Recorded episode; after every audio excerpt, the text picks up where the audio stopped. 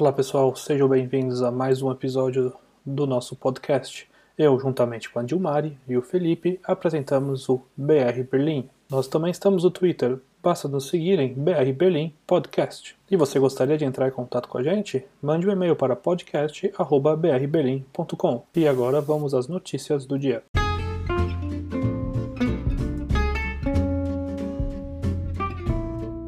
Nessa semana teremos a resolução das novas medidas do corona. Também falaremos do progresso da obra da Tesla Gigafactory. Falaremos dos 15 anos de liderança de Angela Merkel. Além de atualizar os números do Covid em Berlim, também falaremos como isso pode estar afetando o nosso Natal. E no final, o nosso grande Felipe mais uma vez falará sobre a temperatura desta terça-feira. Então vamos às notícias.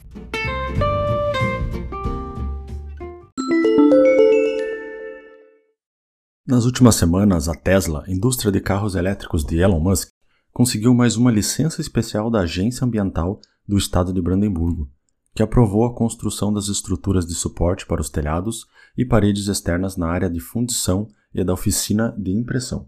Já o pedido de um início antecipado para a oficina de pintura está sendo examinado mais detalhadamente. Para a primeira fábrica da Tesla desse tipo na Europa, até agora está pendente a aprovação ambiental completa do país razão pela qual a empresa está construindo com aprovações provisórias.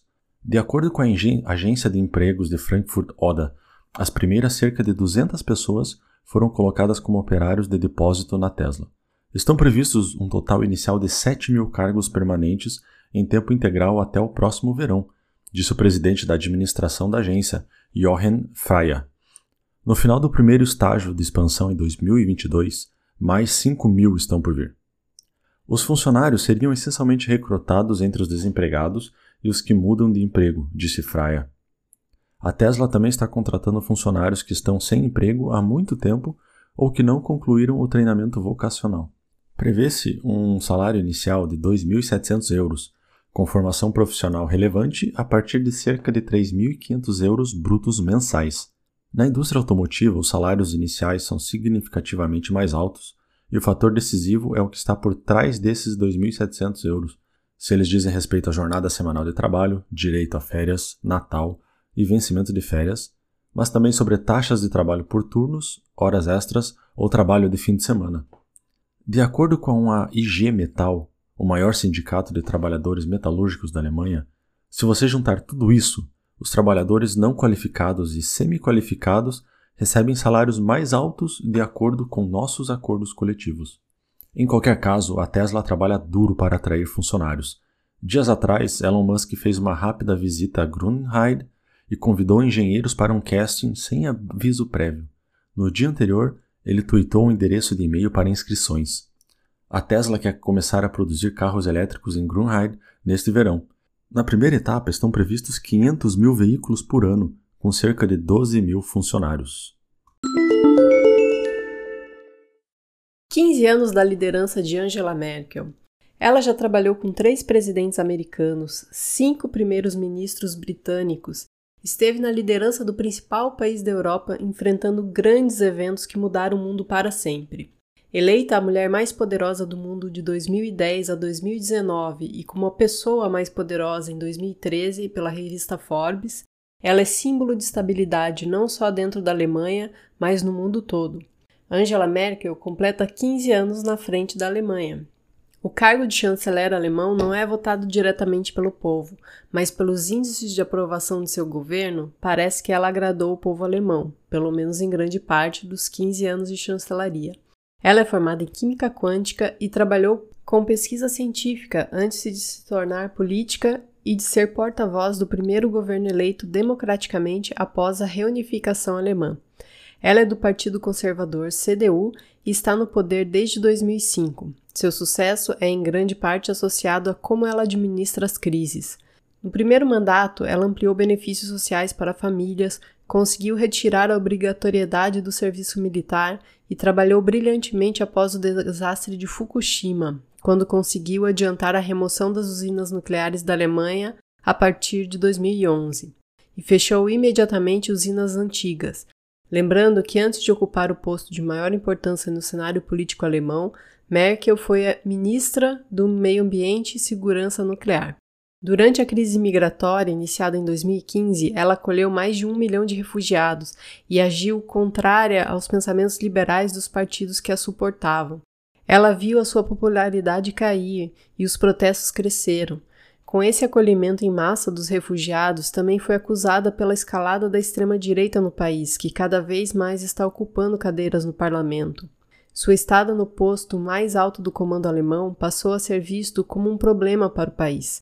Em 2018, quando Merkel anunciou que em 2021 não pretendia concorrer novamente à cadeira, percebeu-se então qual a sua importância e que não existia um nome de um sucessor à altura para o seu lugar. Annegret Kramp-Karrenbauer chegou a ser considerada como a mini Merkel. Ela liderava a CDU, mesmo partido de Merkel, e parecia ser a natural sucessora mas foi acusada de ter relações muito próximas com o partido de extrema-direita AFD, que acabaram a afastando da liderança do partido e afetando muito negativamente sua credibilidade. E o país voltou a não ter um sucessor claro. 2019, o mundo se depara com a pandemia de coronavírus. A coalizão estava com aceitação perto de 27% e disparou para 39%. Parece que Merkel vai deixar saudades. Ela é considerada uma das melhores líderes no combate à pandemia no mundo, trabalha fortemente para amparar todos os países europeus e parece que seus cidadãos confiam e seguem suas recomendações. A cada pronunciamento, o povo ouve e acata suas decisões, que são baseadas em dados e com o suporte de especialistas de cada área. O lockdown parcial deverá ser estendido. A chanceler Angela Merkel e os primeiros ministros dos estados estão prestes a prolongar o semi-lockdown, provavelmente com restrições mais firmes. O primeiro-ministro da Bavária, Markus Zoda, já anunciou que iria propor um prolongamento com medidas mais rígidas para o lockdown. Segundo ele, as celebrações de Natal, juntamente com familiares, poderão ser possíveis se as pessoas forem pacientes e disciplinadas agora. Ou seja, caso tudo corra conforme esperado, as restrições poderão ser levemente relaxadas para as festividades. Ele ainda afirmou que as festas de Ano Novo não poderão ocorrer por conta da atual situação. A tradicional festa no portão de Brandemburgo já foi cancelada. Segundo Ramona Pop, senadora do Comércio, uma festa dessa magnitude levaria a uma nova onda do corona em poucas semanas. Alguns estados pensam até em proibir os fogos de artifício. Berlim também já cancelou o tradicional mercado de Natal de Gendarmen Market, o de Breitscheidplatz, que estava confirmado, está com grandes chances de cancelamento. O da Potsdamer Platz será adiado e talvez possa ocorrer perto do Natal. O vice-chanceler e ministro das Finanças, Olaf Scholz, confirmou que o lockdown será mesmo estendido até o próximo mês, mas detalhes da decisão somente serão anunciados na quarta-feira, quando Angela Merkel se reunirá novamente com os ministros. Para o Natal, Scholz afirmou que o governo busca uma solução onde se faça possível celebrações em família, mas sem muitas pessoas. Ele também se mostrou muito otimista em relação às possíveis vacinas e disse que as primeiras doses devem acontecer já agora em dezembro. Sobre as restrições, o que se espera é que encontros privados sejam limitados ao máximo de cinco pessoas de duas residências, mas crianças de até 14 anos não contariam. Exceções para a noite de Natal também são esperadas. Com o Natal chegando, milhões de pessoas esperam celebrá-lo com menos restrições do que estão a partir de agora. Mas as chances de disso acontecer são próximas de zero. Ao invés de termos menos restrições, o oposto está sendo esperado.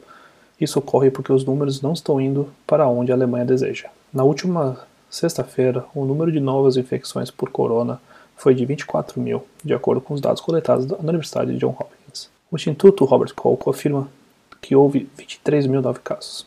O certo é que o aumento ainda é maior do que ontem, quando já era muito alto, como disse com precisão o professor Lothar Willer, presidente do Instituto Robert Koch, na quinta-feira. Se nada tivesse sido feito para desacelerar o vírus, o desenvolvimento seria preocupante.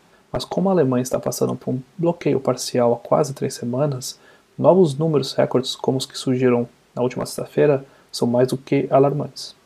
O que dizem é que o coronavírus reage à medida muito lentamente, se é que reage. Esse Natal está basicamente cancelado, no sentido que muitos alemães não poderão celebrá-lo da maneira que desejam, com seus parentes. 30 de novembro deveria ser o último dia do semi-bloqueio ou, ou semi-lockdown em curso. Agora faltam sete dias. Todos nós esperamos celebrar sem muitas restrições, e o Natal está bem próximo, praticamente daqui a um mês. Junto com os números elevados, esses fatos levam às seguintes suposições. As restrições em vigor agora provavelmente não serão suspensas no dia 30 de novembro. Se o governo quiser um progresso real antes da véspera do Natal, terá que endurecer ainda mais as regras do corona. Mesmo que a chanceler Angela Merkel e os, e os primeiros ministros dos estados federais da Alemanha sigam esse caminho, o número de novas infecções por corona não estará em um nível seguro no Natal. Na próxima quarta-feira, Merkel e o chefe de governo dos Estados Federais pretendem se unir novamente e apresentar uma estratégia que durará até janeiro. Eles sabem que precisam controlar a situação da infecção. Eles também sabem que isso leva um tempo